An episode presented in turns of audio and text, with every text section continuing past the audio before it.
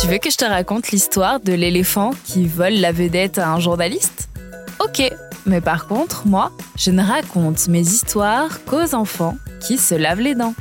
Donc attrape ta brosse à dents, ton dentifrice et tu frottes jusqu'à ce que l'histoire soit terminée. 3, 2, 1, 0 Est-ce qu'il t'arrive de regarder les infos à la télé? Je sais, c'est pas toujours très rigolo. Pas autant que les dessins animés en tout cas. Mais en général, les parents ou les grands-parents regardent un peu tous les jours. Tu as peut-être déjà remarqué qu'il y a des journalistes qui parlent à la caméra alors qu'ils sont dehors.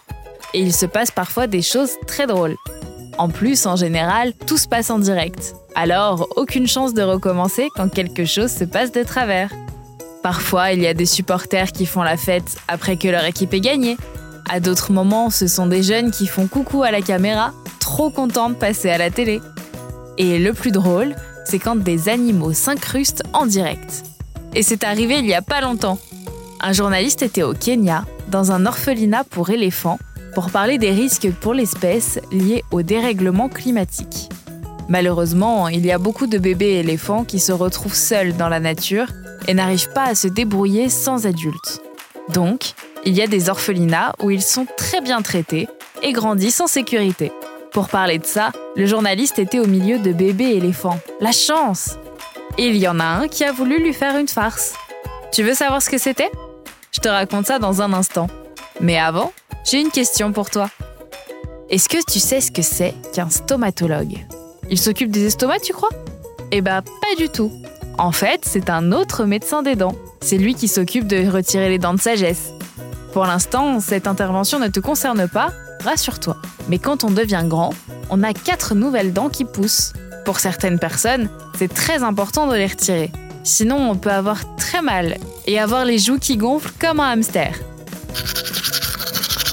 Pour en revenir à notre histoire, Alvin, c'est le journaliste, était en train de parler quand un bébé éléphant s'est mis à lui chatouiller l'oreille avec sa trompe. Alvin est resté très sérieux et professionnel. Bah oui, il parlait d'un sujet très important.